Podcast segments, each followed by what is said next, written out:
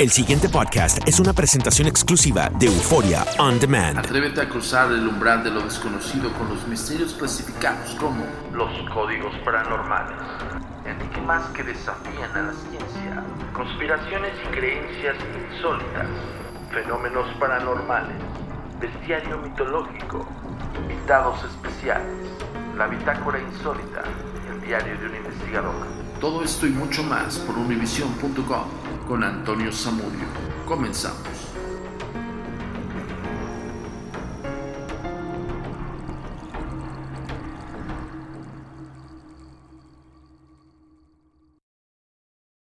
Hola, ¿qué tal? Bienvenidos una vez más a Los Códigos Paranormales, los podcasts de lo desconocido a cargo del servidor y amigo Antonio Zamudio, director de la Agencia Mexicana de Investigación Paranormal y por supuesto Los Agentes de Negro.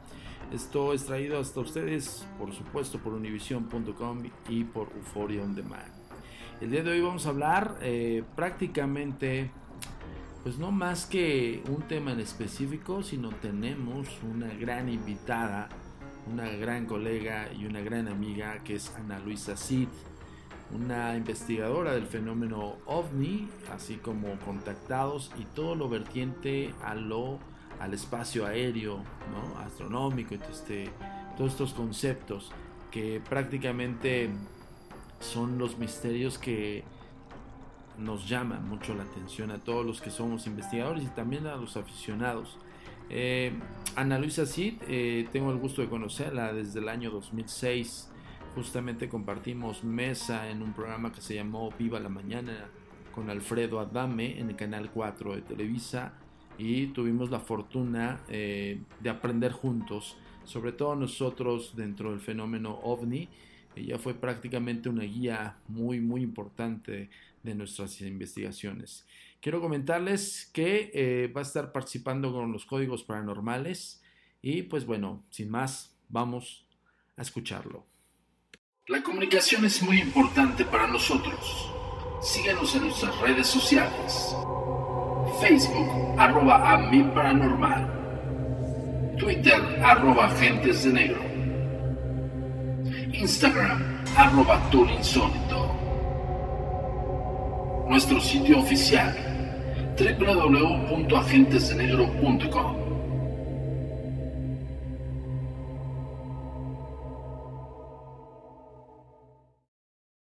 Y lo prometido es deuda, señores. Aquí en los Códigos Paranormales tengo el honor de presentarles, aunque ya es muy conocida en todo el medio ufológico y de fenómenos ovni, Ana Luisa Cid, gran amiga, gran maestra, ¿qué les puedo decir? Gran colega. Anita, ¿cómo estás? Bienvenida aquí a los Códigos Paranormales. Hola, Toño, bien, gracias. Y también gracias por la invitación a participar. No, hombre, Anita, es un honor para nosotros. Por favor, digo, yo sé que la gran mayoría de todos los que somos aficionados al fenómeno ovni, ufológico y todo lo que conlleva al contactado y esto, pues te conocen. Pero hay personas que, bueno, son nuevos. De hecho, hay, tenemos nueva generación de, de básicamente nuevos admiradores. Y por favor, dales un dato así preciso de dónde sale toda tu fascinación del fenómeno ovni, cómo iniciaste, cuál fue tu primer ovni que captaste, por favor, Ana. Claro que sí. Bueno, esto surge a partir de una de un interés personal. Personal a partir de que fui testigo de un avistamiento. Esto fue en 1997, ya hace muchos, muchos años, más de 20. Hace más de 20 años, bueno, tuve el primer avistamiento, pese a que yo era una persona escéptica, este tipo de temas, pues tenía yo ahí frente a mis ojos algo desconocido, algo muy raro. Esto despertó mi curiosidad para investigar el fenómeno, saber de qué se trataba, si me iban a hacer daño, si me iba a pasar algo, en fin. Es así y bueno, de alguna forma, pues la gente de mi alrededor se enteraba de lo que yo grababa, de lo que yo tenía. Le dieron aviso a un noticiero, que es el noticiero que aún está en televisión. Ellos me entrevistaron por primera vez y así surge también mi participación en los medios de comunicación. De profesión soy maestra, soy maestra de primaria y actualmente también soy maestra de acupuntura, ama de casa, madre y abuela. Así en resumen. No, hombre, Anita, pues bueno, toda una vida en este asunto y bien lo dices, empieza con una experiencia. Siempre que nos preguntan a los investigadores cómo iniciaste, Creo que es parte de, eh, de la historia de un investigador de iniciar con una experiencia propia. A partir de todo esto, Ana, un sinfín de años antes investigado el fenómeno ovni, eh, quiero preguntarte cuál es el más impactante para ti, eh, si lo presenciaste o si fuiste testigo o simple y sencillamente fuiste vocera. Además de eh, unir esta, a esta narrativa, ¿de qué sabes actualmente del fenómeno ovni que se ha hablado? Mucho se ha hablado acerca de los contactos que ya son un poco más evidentes o un poco más físicos. ¿Y qué pasa también con este asunto del Área 51 que ya ves que hace, hace poco, hace unos días, se hizo toda una conmoción porque iban a, ir a prácticamente invadir el Área 51. Platícanos de todo esto, por favor, Anita. Claro que sí. Bueno, la investigación que más me apasiona y el hecho que aún me admira bastante es personal y sucedió en Tepoztlán en el año 2000, donde tuve la oportunidad de observar la que se conoce como la nave de plasma, la que infinidad de veces fotografió y videograbó Carlos Díaz, el contactado mexicano yo tuve la oportunidad de verla, a mí nadie me lo contó, yo la vi con mis propios ojos, estaba en compañía de mi familia y del propio Carlos Díaz. Eso de verdad me marcó, que si yo para el año 2000 aún me quedaba alguna duda de la existencia de otro tipo de civilizaciones o de inteligencias, esa ocasión fue más que claro, es lo que más me impacta. Respecto al área 51, bueno, lo que empezó como una broma, que inició en Facebook, salió de control, lo tomaron en serio y no pasó de que un grupo de entusiastas pues se acercó, pero solo a los límites permitidos. Se sabe que hubieron dos incidentes menores, por llamarlo de alguna forma, y ahí quedó todo. He de decirte que yo visité el área 51 en este año, en el mes de junio, y pues como cualquier instalación militar, tiene una seguridad fuerte no logré ver nada extraño, sin embargo no dudo que sí lo haya. Y no recuerdo la otra pregunta, No, no te preocupes, Anita. Justamente estaba concentrando en esto del Área 51 porque eh, muchos hablaban acerca de que, pues bueno, sí tenían ahí como tecnología extraterrestre y un sinfín de situaciones que lo, que hemos conocido, ¿no? Desde el 47 para acá. Pero realmente, pues nadie puede tener una certeza como, tal más que los que han trabajado ahí y que supuestamente han sido entrevistados, ¿no, Ana? Efectivamente, como Bob Lazar, que dice haber trabajado ahí. Yo cuando lo escucho, no tengo que conocerlo, pero por internet, cuando lo escucho, como que todo lo que él dice me suena lógico. La expresión de su rostro, en mi opinión, denota franqueza, sinceridad, y creo en esa historia.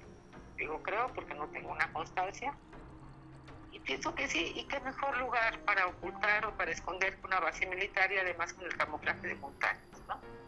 Sobre, sobre todo eso, Anita. Oye, de la tercera pregunta que te queríamos hacer era, ¿qué ha pasado con el, en la actualidad con el contactismo? Mucho se habló también por ahí del 2014, si no mal recuerdo, que ya prácticamente la NASA había aceptado la existencia de vida extraterrestre, pero que no habían definido dónde y en qué planeta, pues. Pero que también algunos científicos habían investigado, algunos contactados. Esto no sé si, si lo has este, investigado, Ana. Sí, claro, he entrevistado a muchos contactados, los he seguido pues de cerca porque me han dado la oportunidad de entablar una amistad y cada vez estoy más convencida del fenómeno incluso de los contactados que me parecen que nos han aportado más, es el argentino Juan Manuel Jordán. Él fue quien me enseñó precisamente la técnica de Damiana, donde usamos cuarzos para equilibrar la energía del cuerpo. Al principio mm, yo acepté su terapia, pero con fines periodísticos, porque estaba haciendo un reportaje de contactados, precisamente. Pero después de que recibí esa terapia, ver los resultados que dio en mi vida, en verdad me dejó sorprendida. Y sí creo que hay personas que tienen la facultad o la habilidad de contactar pues con otras inteligencias. Que fíjate que yo a veces he pensado, pues una de mis teorías más plausibles, que son de otras dimensiones, que es una vibración diferente a la nuestra.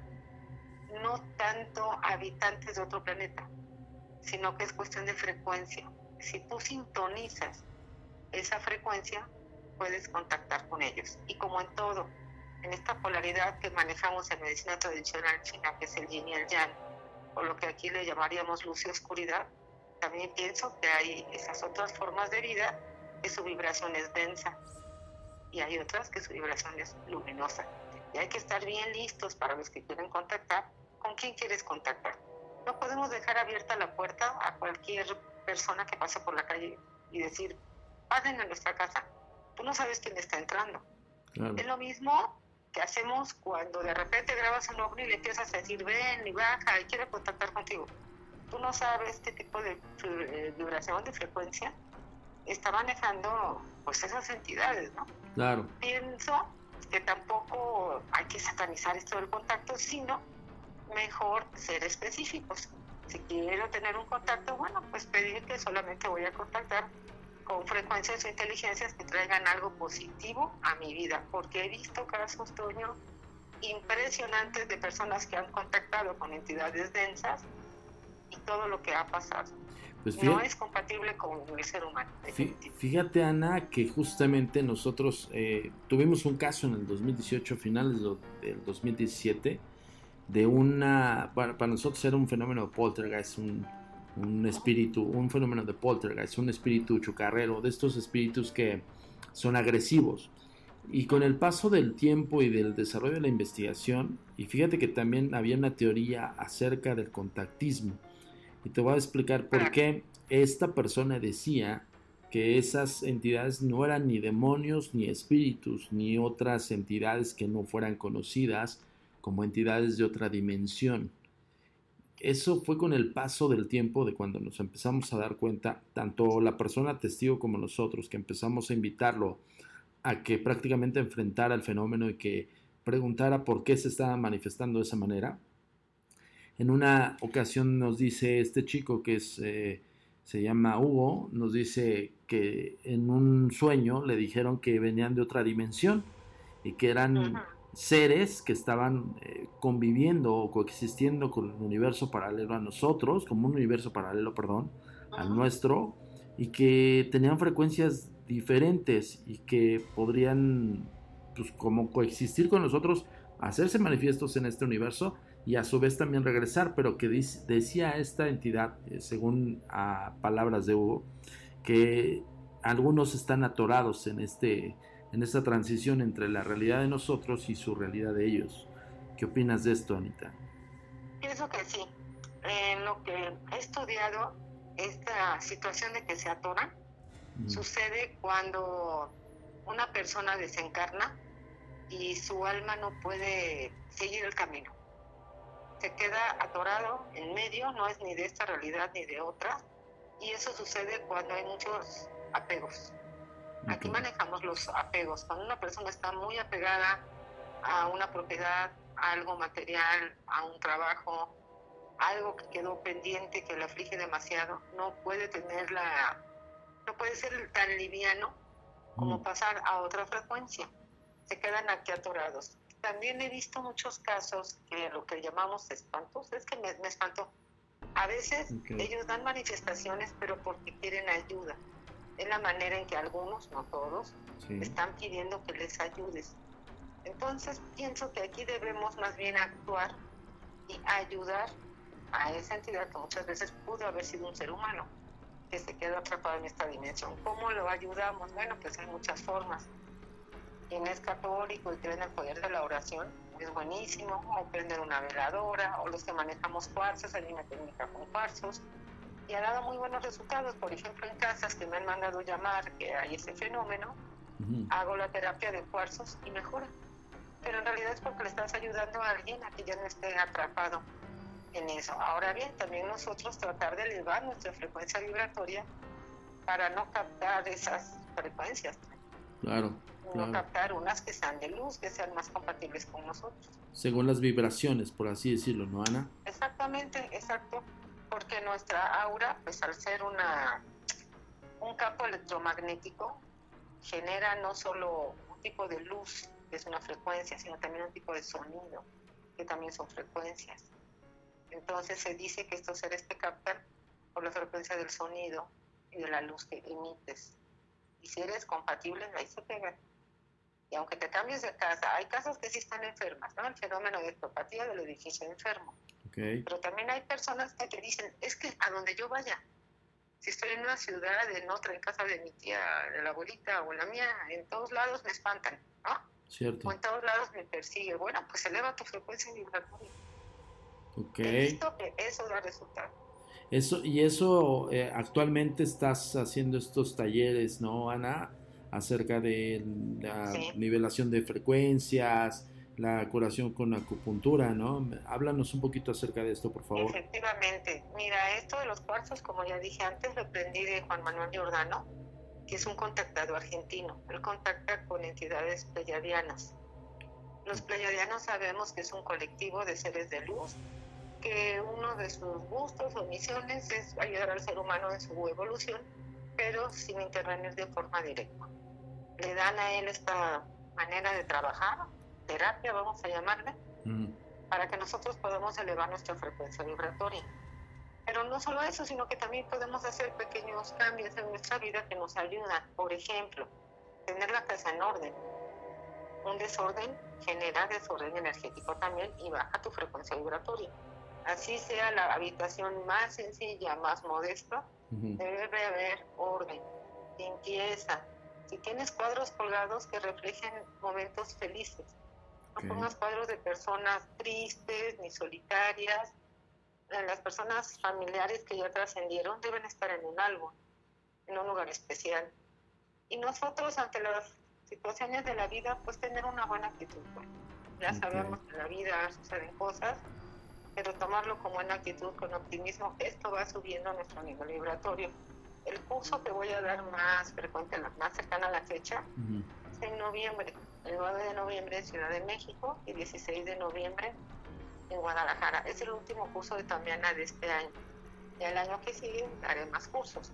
Y respecto a la acupuntura, bueno, como me interesan mucho los trabajos de energía, así como los cuarzos o los ovnis, que es cuestión de energía también, la acupuntura igual, pero ahora reflejada en la energía de nuestro cuerpo, de cómo circula la energía por estos meridianos o caminos que tenemos en el organismo y cómo la podemos regular. Porque para la medicina tradicional china la enfermedad solamente es un desequilibrio. Con que tú equilibres el yin y el yang de tu cuerpo, va a haber armonía, no solo física, sino lo que te rodea. Como verás, hay muchas cosas que dependen de nosotros, de cada quien, de uno mismo, igual que en los ovnis. Que si ya contacté con una entidad negativa o oscura, densa, pues debo saber qué hacer o qué hice para jalar. Claro. ¿Por qué? ¿Por qué? Ajá. Igual este es un mundo fascinante, ¿no? El de la energía en todos sus aspectos, de verdad. Oye, Ana, y justamente ahora sí que retomando el tema de, de- de la madera, que, que sabemos que tiene un poco más de, ¿cómo se dice? Pues de madera como tal, no sé cómo decirlo. Pero, este, hablando, me recordó este ovni de plasma que, que ya a cierta, a cierta ciencia yo, yo conozco esa fotografía, tú nos mostraste una fotografía de, si es el que recuerdo, es que es como un amarillo anaranjado intenso. Exacto, exacto, sí. Ahora, hace poco subieron un video que me recordó esa fotografía, pero este era como se veía como, como una medusa, como una forma biológica, por así decirlo, o no sé si habrá sido choro, tú dime, pero era casi idéntica a la fotografía que nos mostraste en aquel 2006, recuerdo perfectamente, y nos hablaste acerca de este caso en el programa Vive la Mañana en Canal 4. Recuerdo perfectamente que era la misma forma, pero en esta ocasión no sé si llegaste a verlo, me imagino que sí, el, el actual o el que subieron que, que apenas avistaron. Y se ve con una especie de medusa, para que todos nuestros amigos que nos están escuchando los códigos paranormales, vamos a subirlo a las redes sociales de la Agencia Mexicana de Investigación Paranormal y por supuesto vamos a, a decirlo en las redes sociales de Ana Luisa Cid. Pero esta fotografía es muy similar al que hace poco tomaron. ¿Qué piensas acerca de esto, por favor, Ana? Mira, sí podría ser lo mismo, pero yo te digo que de un tiempo a la fecha, el fenómeno de Tepoztlán o la conocida nave de plasma ahora se presenta de una manera diferente, dicho por los pobladores de la zona. No me ha tocado verlo, vivirlo, Ujú. en su forma diferente. La forma diferente que manifiesta es que ahora es transparente, que hay un camuflaje total con la montaña. Que te das cuenta que está porque notas como que se mueve algo ahí gelatinoso y nada más. Eso es lo que comentan ahora, que ya hubo alguna alguna modificación pues para pasar más desapercibido. ahora también fíjate que otro maestro de Tepoztlán, un maestro espiritual, cuando supo que yo había presenciado eso, ¿sabes qué me dijo? Que era el espíritu del Teposteco, que así se comunicaba el Teposteco con las otras montañas, de su creencia. Por eso era un fenómeno local. Que no había hasta ese momento un registro gráfico de esa nave, vamos a llamarle así, en otras partes del mundo. pues decir del maestro que me explicó eso. Pues Dice que desde muchos años, perdón, sus abuelos le contaban que las montañas tienen vida, son seres vivos y se comunicaban a través de luces.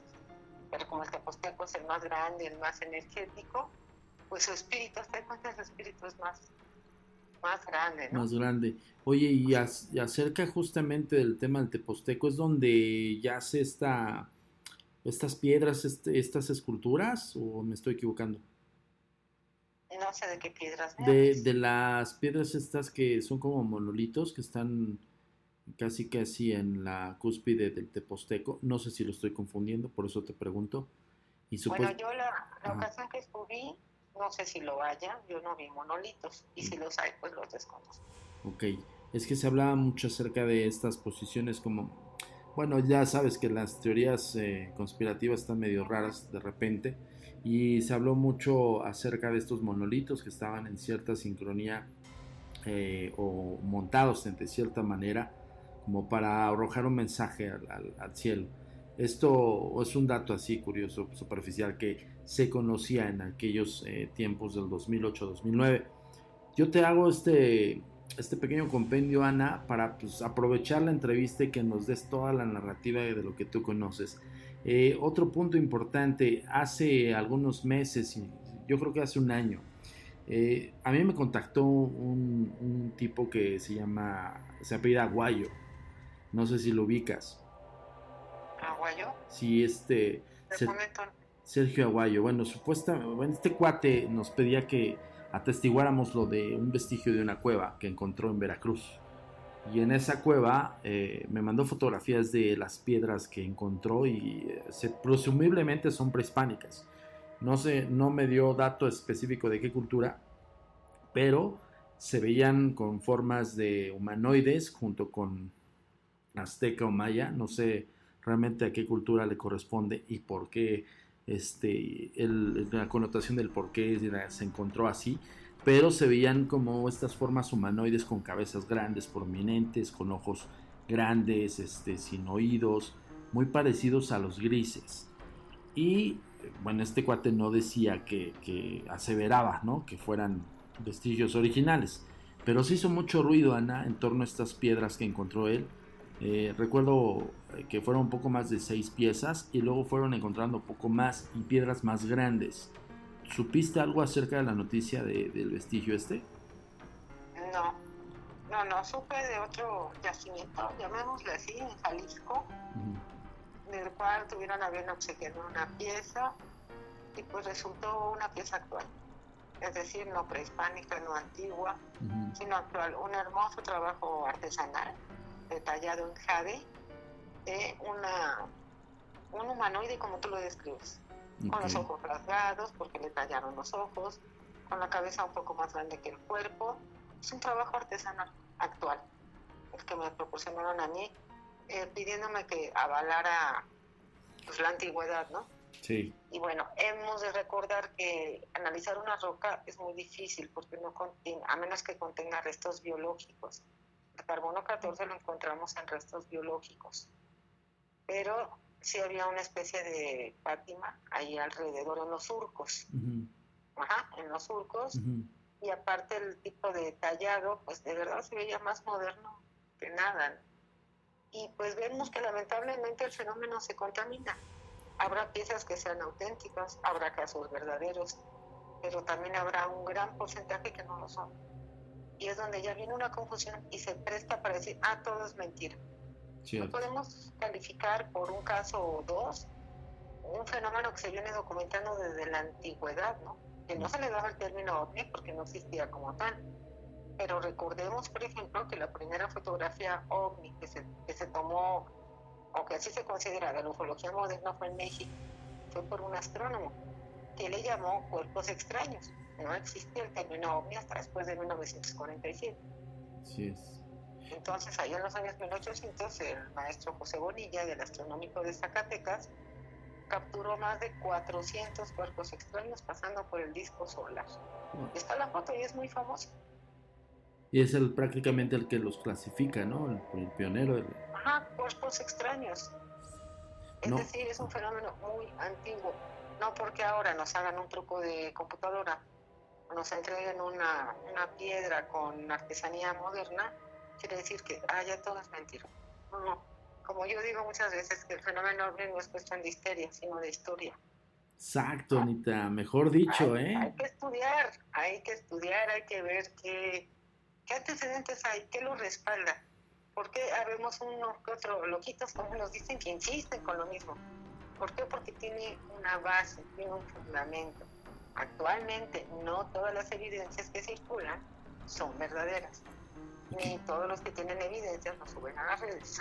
Y qué bueno que, qué bueno que lo comentas, Ana, porque primordialmente en, en el tiempo que nos tocó a nosotros, en mi caso, yo soy este, pues eh, poco más este joven en el área del medio, no como Ana, que tiene un 20 años de carrera en los medios, pero yo me di cuenta que en ese entonces, cuando a nosotros nos tocó, eh, pues bueno, ahora sí exponer ¿no? nuestras evidencias, no había tanta información, o, o más bien no había tanta falsa información, como ahora en internet eh, te arroja cualquier sarta de tonterías. Exacto. Y bien Y lo dijiste. ¿Mande? Y de trucos. Sí, por supuesto. Y bien lo dijiste, Ana. Eh, no es una cuestión de histeria, sino de historia. Y, y- y qué bueno que aquí en Códigos Paranormales también seas como nosotros en el mismo canal de insistir a las personas que lean, ¿no? Y que no se vayan con la finta, solamente con el que lean las, los, los libros electrónicos, sino también que lean libros de pasta, que se fundamenten, que estudien Exacto. acerca del fenómeno, acerca de lo que van a atestiguar hasta cierto momento o podría decirse una opinión, ¿no? Abrirse un criterio un poco más amplio, pero con fundamento, con conocimiento de causa. Esa siempre es la invitación, como yo digo, ¿no? No, no creas en nada, pero investiga todo. Así A mí me es, pasó, a mí me pasó, siendo escéptica, me tocó ver aquello y dices, uff, estaba equivocada, creo que sí existe. claro. Y me puse a investigar. Y también me ha sucedido al revés, fenómenos que yo creía verdaderos por cuestión popular. Investigas más y no, pues resulta que así no era.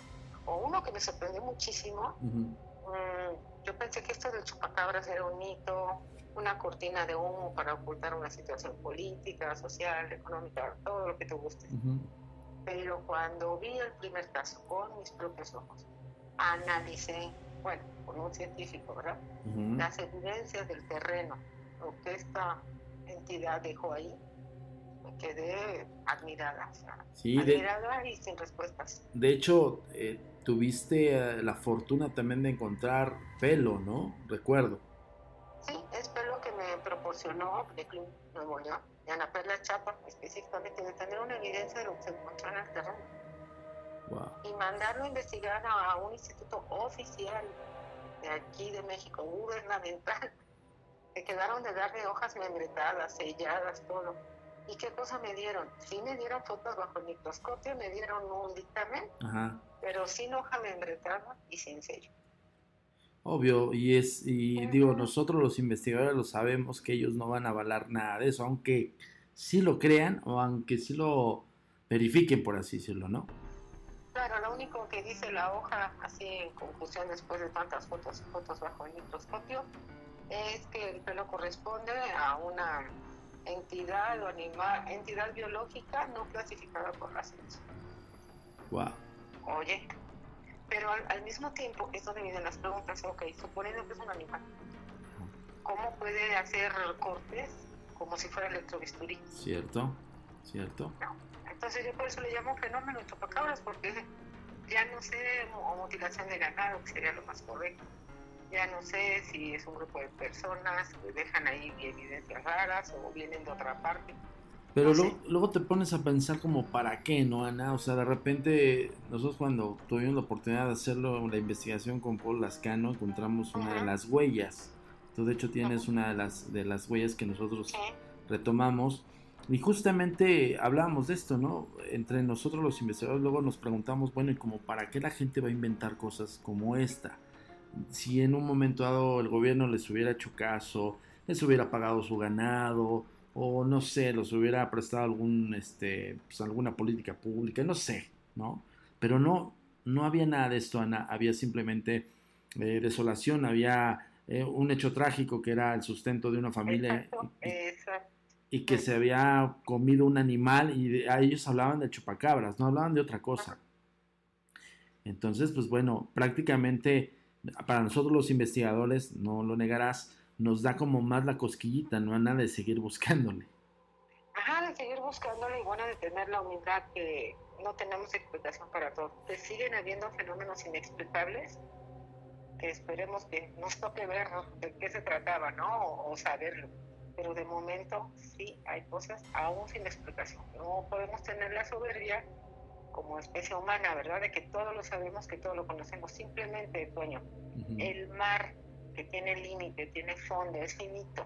Claro, Todavía siguen descubriendo especies marinas claro, No, claro. no se conoce en su totalidad la profundidad del mar, por ejemplo, en la zona de las Marianas, ¿no? que es de lo más profundo que hay, Sí, no se conoce aún. Mucho menos vamos a conocer todavía el universo que no tiene fin, que no conocemos ni lo que sí tiene en su totalidad, cierto. que no tiene un límite. Y eso que lo tenemos tan cerquita, ¿no, Ana? Y eso que está, bueno, entre comillas, a la mano, ¿no? Exactamente, entonces mejor mantener la mente abierta, pero estudiando con los pies en la tierra y no dejándonos influenciar tan fácilmente ni llenarnos de miedos. ¿no? Claro que sí, Hay Ana. cosas desconocidas, claro que sí, pero mientras uno vive bien, esté bien, no tiene por qué pasar nada. Exacto.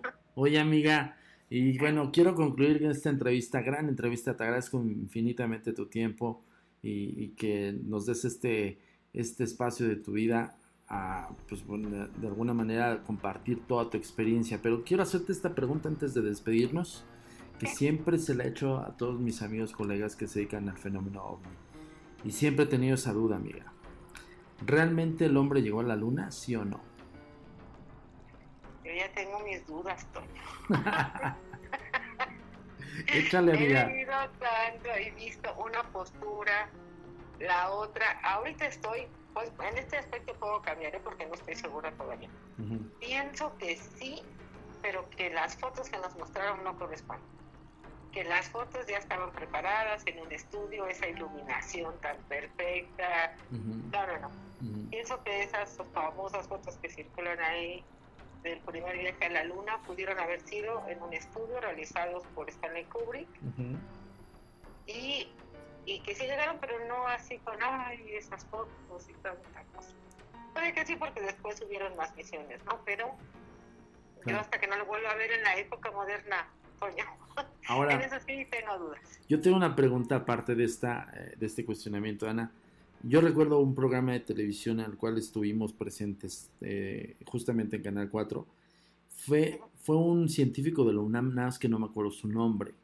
Y él aseveraba que era imposible que el hombre hubiese llegado a la luna en esa época, en ese tiempo, y incluso en la actualidad, estoy hablando de 2006, y hablaba acerca de este cinturón de iones y, y otros elementos cósmicos que no me acuerdo muy bien, que la luna está envuelta en estos cinturones como una especie de, aunque no sea atmósfera de- de- en el suelo lunar, sino me refiero antes de entrar a esa órbita lunar, por así decirlo, que está encerrada en estos cinturones que era como una especie de un microondas enorme y que no podía entrar absolutamente nada o traspasarlo. ¿Sí recuerdas de eso?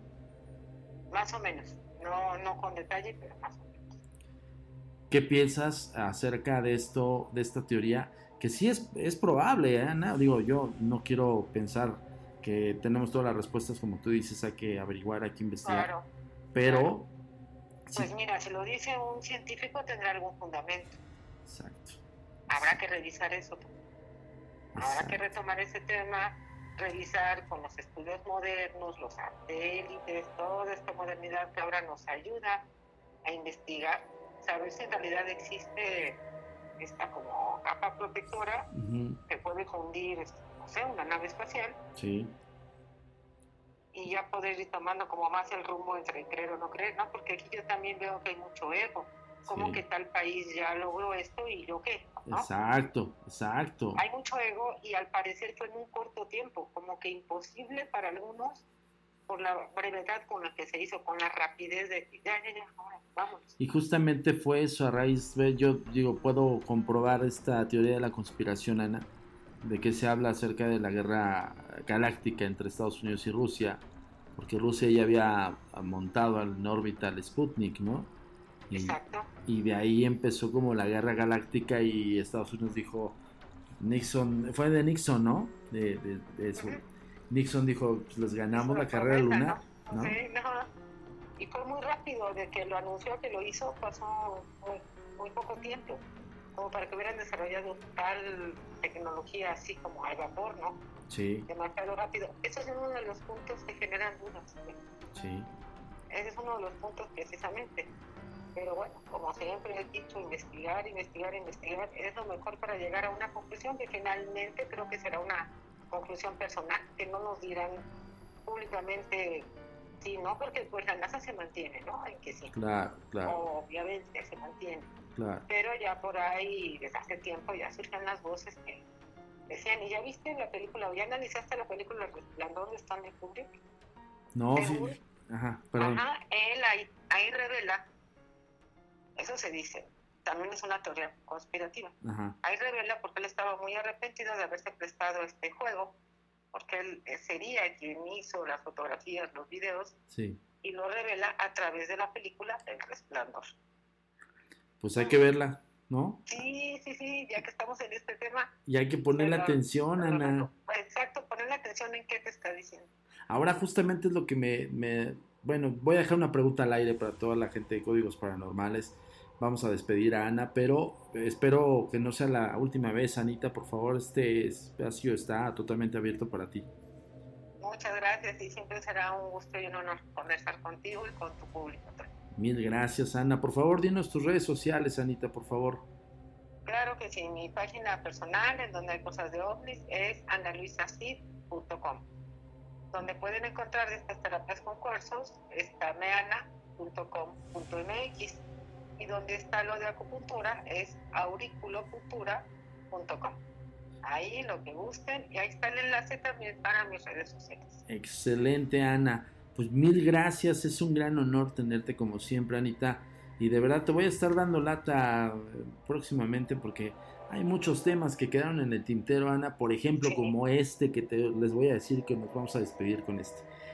Yo siento desde mi punto de vista como investigador, muy particular. Por eso también lo voy a dejar como, como en abierto, Ana, para que la gente nos, nos opine, ¿no? Nos diga su opinión aquí en las redes de la Agencia Mexicana de Investigación Paranormal y por supuesto de aquí de Univisión. Si creen realmente que las imágenes que nos han mostrado las sondas que han enviado a Marte son reales. Ándale, buen tema. Buen tema, ¿eh? Porque imagínate, si ya, si ya nos engañaron con la Luna. Sí, pues ahora Marte, Ahora dicen, dicen por ahí, pensando en una pequeña teoría que dicen que es igual que la Tierra. No sé tú qué piensas. Pues así se ven las fotos, ¿no? Pero no ves que lo ponen como muy rojo, ¿no? Como muy árido. Ah, le pones un filtro Es lo que te digo, bueno, ahí está la, la pregunta al aire que... Pensando mal. no, pues es que hay que pensar, piensa mal y acertarás, como dicen por ahí. Oye, pues Ahora hay... se pueden hacer tantas cosas que bueno. ¿Verdad? Es lo que yo digo que ahora tenemos, yo creo que hoy tenemos menos, más incertidumbre, por, así decirlo, por toda la tecnología, ¿no? Tan avanzada que ya está en manos de cualquier persona, ¿no? Exactamente. Mira, yo sé que la carrera espacial, que el descubrimiento de otros planetas, de su atmósfera, su, su terreno es muy importante, pero también es muy importante esos descubrimientos hacia el interior, porque como que todo lo hacemos para afuera, ¿no? Así es y nada para adentro, donde a veces verdaderamente están las respuestas en la intuición. Sobre todo eso, la indagación interna. Anita, te agradezco infinitamente nuevamente y de verdad Espero que no sea la última vez. Te estaré dando lata en otros podcasts, amiga. Las veces que quieras, Toño. Ya te dije, para mí es un honor, un gusto conversar contigo. Muchísimas gracias. El honor es nuestro. Y esto fue Los Códigos Paranormales. Muchísimas gracias a todos los que nos escuchan. Nos vemos la próxima semana. La comunicación es muy importante para nosotros. Síguenos en nuestras redes sociales. Facebook, arroba a paranormal. Twitter, arroba agentes de negro. Instagram, arroba insólito.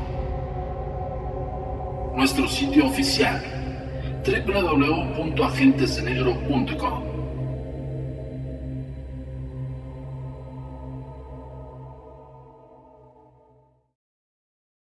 El pasado podcast fue una presentación exclusiva de Euphoria On Demand. Para escuchar otros episodios de este y otros podcasts, visítanos en euphoriaondemand.com.